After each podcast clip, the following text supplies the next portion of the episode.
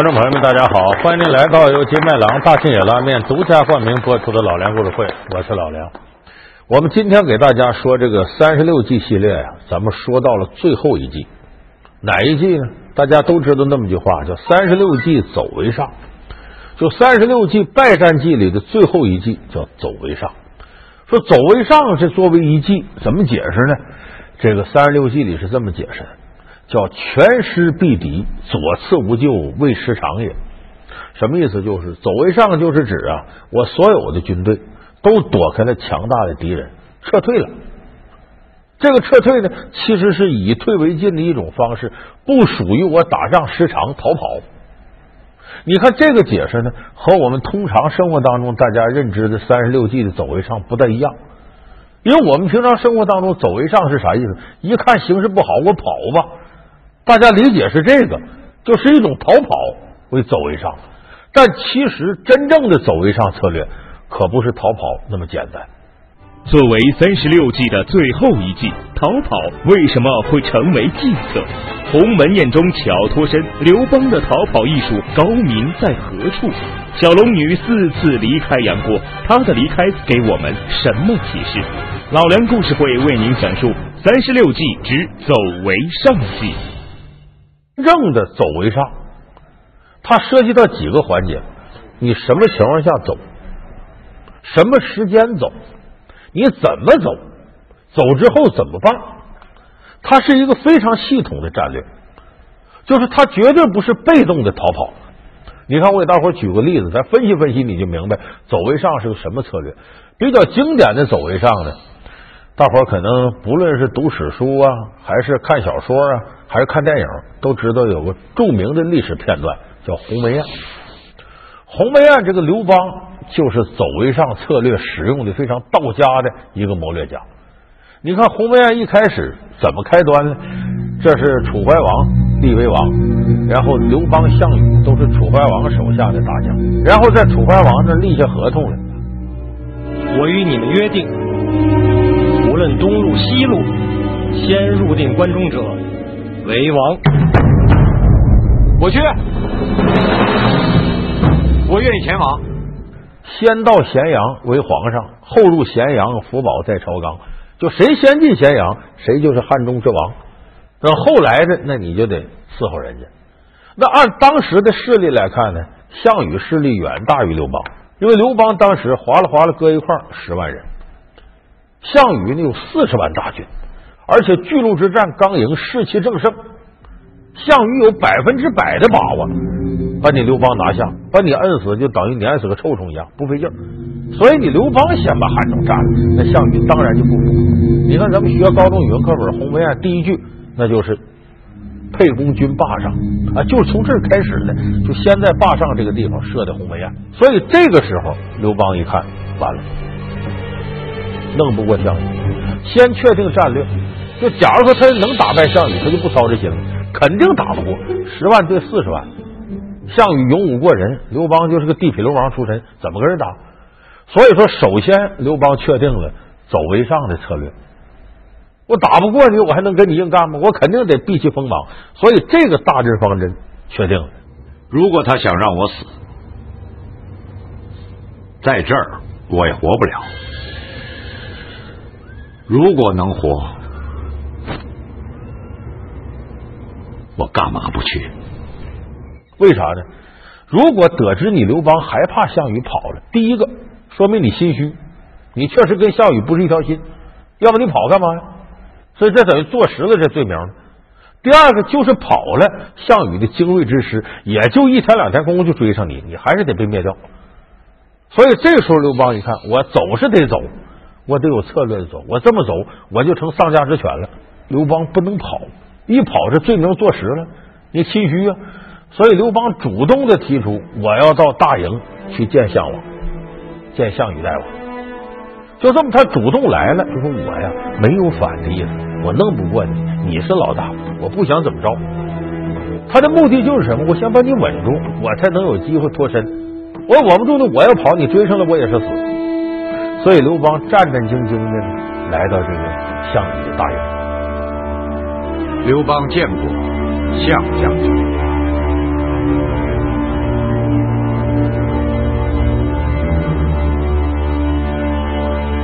啊，是关中王来了啊！那不敢，我不过是项将军麾下的一个小卒。你可知道今日叫你来是干什么吗？吃酒啊！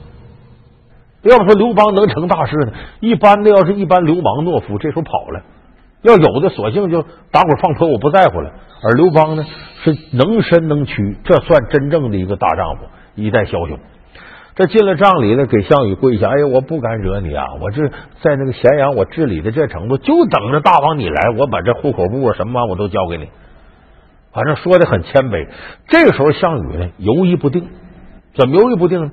一面他的亚父范增啊。告诉他，这人你非杀他不可。这沛公可不是一般人物，将来得跟你争天下，咱得宰了他。另一方面呢，项伯呢和其他一些谋士说：“你这个沛公见你面卑躬屈膝的，你要把这人杀了，天底下谁能归顺你？你疑心太重了，你得得人心。所以这时候，项羽心里头呢，翻江倒海琢磨我怎么办。犹豫之间呢，酒席宴前喝酒。这个项庄站起来了，项羽他兄弟，干喝酒没意思，我这个舞剑啊，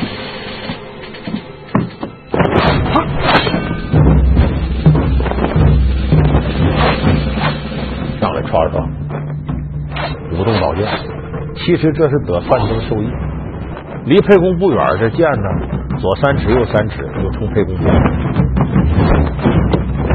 这阵刘邦吓坏了，他知道够呛了。可是项伯站起来了，一人独舞没意思，不如咱二人队伍以御众人呐。诸位，我家侄儿一个人舞剑，未免单调了些。项伯不才，愿与之共舞，以助酒兴。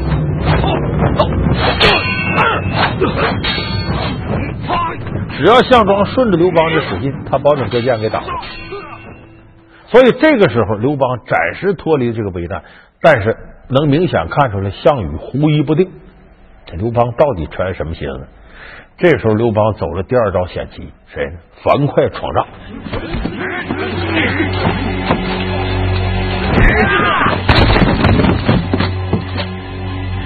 来者何人？沛公帐下左将军樊哙。这樊哙进来了，咱这个《鸿门宴》《史记》里写的非常形象。樊哙进来了，大呼小叫。项羽一看，这是个壮士啊，说是能饮酒乎？死都不怕，何怕饮酒啊？给大斗的酒上来喝了，然后就整个一块半生不熟的猪肉就给吃了，生的好。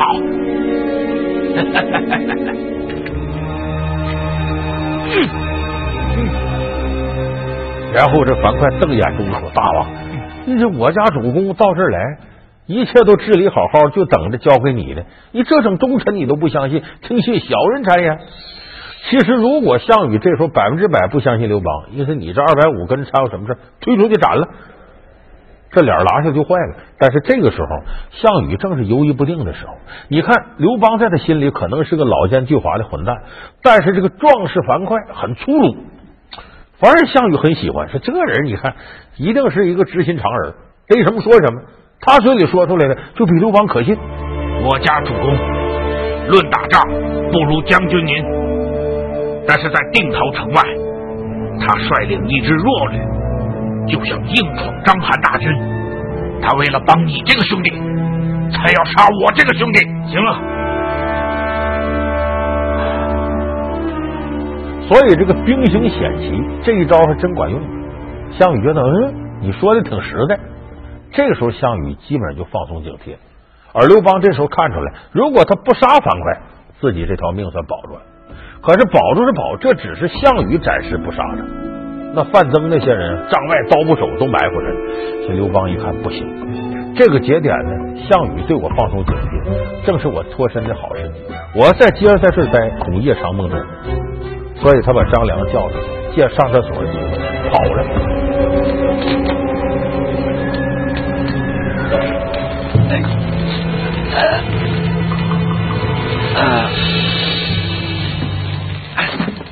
但他跑可是跑了，他有理由。回来，张良很恭敬的给项羽跪下磕头：“大王，我家沛公啊，不辞而别，向您谢罪。为什么向您谢罪呢？沛公不胜酒力，喝不了多少酒。这几级位下去以后，已经脚打晃了，怕一旦喝多了失态，在你面前出了丑态不好，对大王不尊敬，所以先走。走可是走，临走之前吩咐小人，呃，奉献上玉斗一双，白璧一对，白璧一对送给项王，玉斗一双送给亚父范增。就我这不失礼，给您两位备了厚礼。所以项羽呢也没往别处想，把这礼接下来，这就过去了，把范增可给气坏了。亚父，来，请坐。明明是杀刘邦的，却为何改变主意？杨父，别想太多，早点歇息。有何意义？你会后悔的。养虎为患。刘邦是条虫，我会杀他，但不是今日。就范增这看得很明白，但项羽这事儿呢，没寻思这事儿。哎，他已经被刘邦这个计中计这一系列的东西给征服了，就认为这刘邦呢没那么坏，人家对我，他就算有点这个小九九，见我面都怕的跟耗子见猫似的，怎么了？所以你看，刘邦这个走位上特别全面。什么时候我撤退，时间选的很好。什么情况下，项羽这时候放松警惕？哎，我怎么走？借着喝多了走。我走后咋办？我留下礼物，表示我的诚意。我不是仓皇逃跑逃命去了。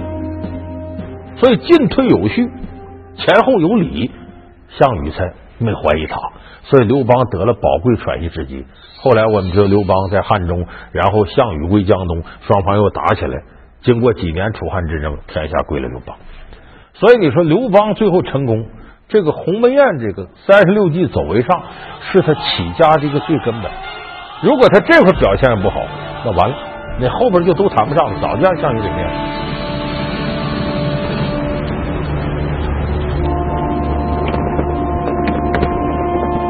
杀了他！老梁故事会为您讲述三十六计之走为上计。老梁故事会是由金麦郎大金野拉面独家冠名播出。我说到这儿，有的观众朋友说：“哎呀，你说这三十六计走为上，真是阴谋诡计呀，都是权谋之术啊！我们小老百姓想好好过日子，你听这玩意儿有什么意思？”哎，我再给你举个例子。呃，咱们说说大伙都知道的事儿。你看这个走为上，在男女恋爱和生活当中怎么用？咱就说大家都知道的啊，《神雕侠侣》你们都看过，哎，杨过小龙女。这个小龙女就是一个走为上的高手。说 小龙女冰清玉洁，不食人间烟火，也胸无城府，我有心机，怎么是走为上？我给你分析分析，你就知道小龙女玩这一套玩的太好了。小龙女跟杨过的恋爱过程总共有四次走为上。头一次呢，是两个人在古墓里啊练玉女心经，这个赶上一个大热天，得到古墓外边去练，结果出事了，怎么呢？这小龙女穴道被点，躺在那儿，便宜了全真派个道士叫尹志平，趁着小龙女眼睛蒙上，把小龙女给奸污。小龙女本来就喜欢杨过，就以为这是杨过干的。官是你吗？杨过跟他没关系，不知道啊。他埋怨杨过说：“你看你这手工伤没了，都怨你，你得娶我。”杨过稀里糊涂说：“怎么就没了？他那阵是个孩子，不知道这个事儿。”俩人啊，就因为这事吵起来了。做我妻子，我从来都没想过。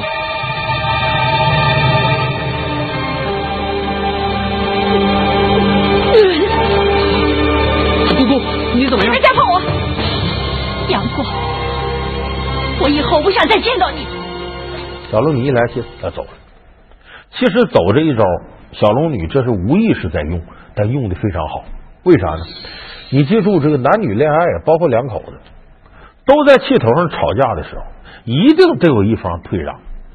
你要俩人都不退，完了就容易做出极端的事因为人吵架的时候是什么？情绪冲动，你一句我一句，有的时候为了解这股气呀，徒逞口舌之力，口无遮拦，容易伤人。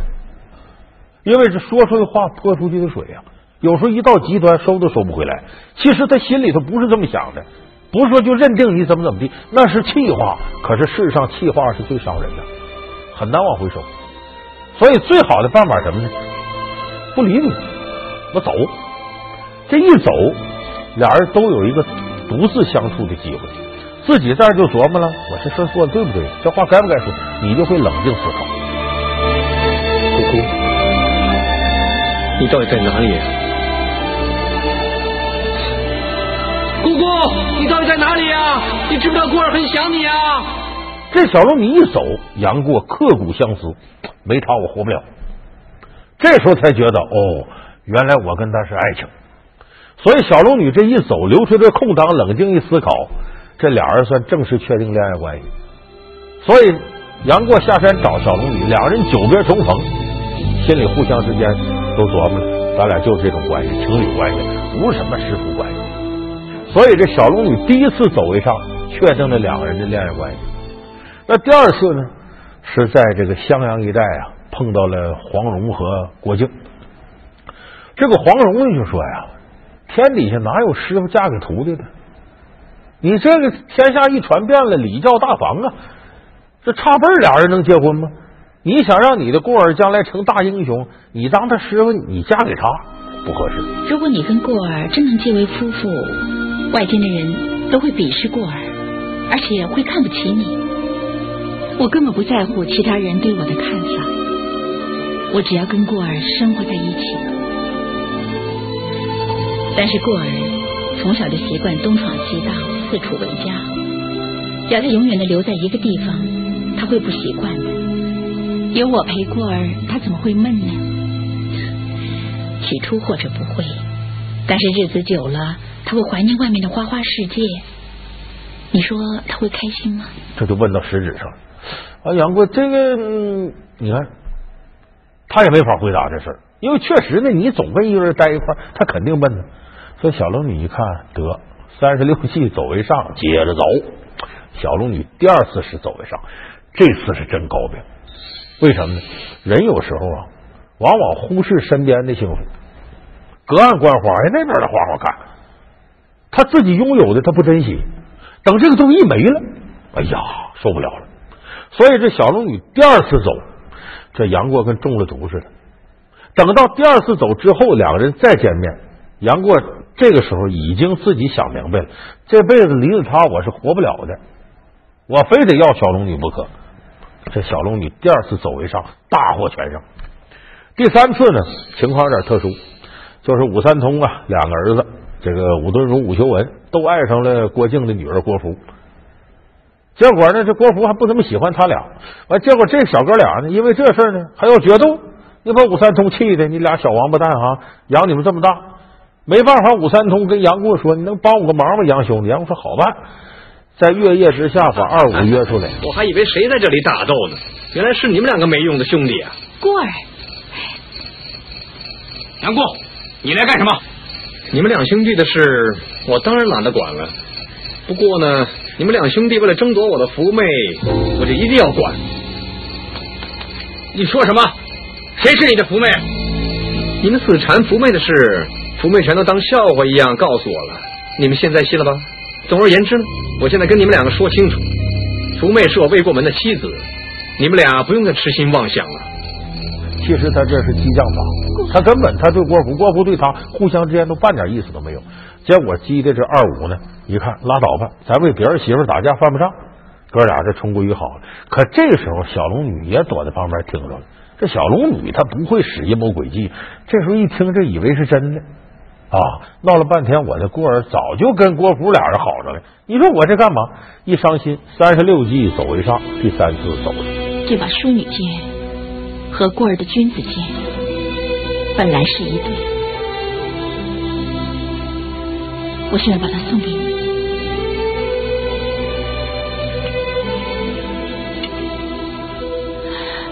祝你和过儿永结同心。那么这小龙女这招走为上就厉害了，我一句话也不跟你说，我撤，你俩好好吧，这人都是这么回事你当有一方一声不知走了，你觉得伤害他的时候，你心里充满着歉疚，一充满歉疚，你就会想起他的好。你再看眼前这人，都是你，都是你啊，你就觉得他别扭。所以这一走，留个空档，你想去吧，我俩谁好？还是他好。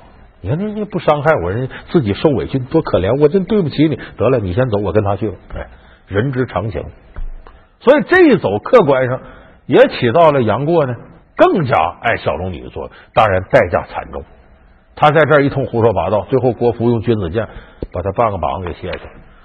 那么前三次呢，小龙女使这个走为上都是懵懂之间本能反应，只有最后一次使走为上是他主动选择的计谋。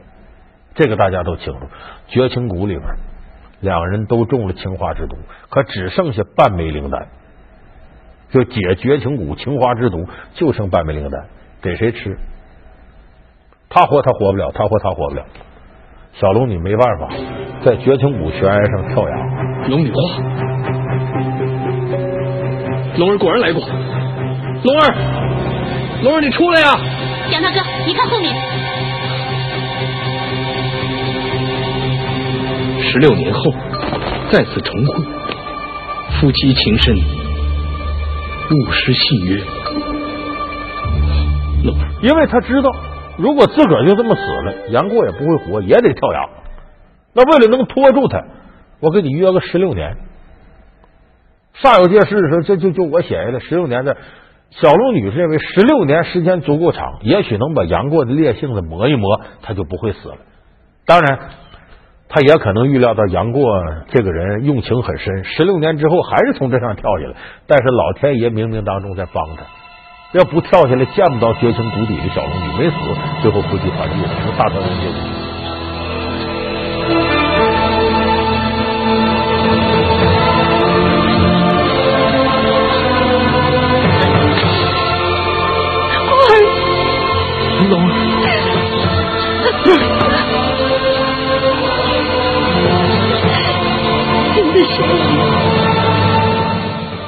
就是这个走为上呢，他目的是呢，暂时拖住你，希望时光能冲淡一切，能够冲淡人心底上那种伤痛，让伤口自然的去愈合。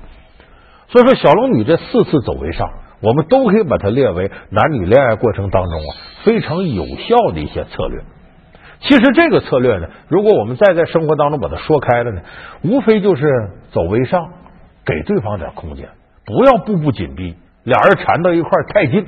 使我们没有闲心在这琢磨应该怎么做，没有机会再冷静的思考。就像我们手里攥一把沙子，你要想把它攥住，手你就得松点，你攥的太紧，顺指缝全露出去了。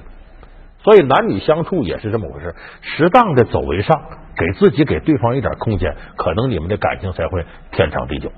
感谢你收看这期老梁故事会，老梁故事会是由金麦郎大金野拉面独家冠名播出。我们下期节目再见。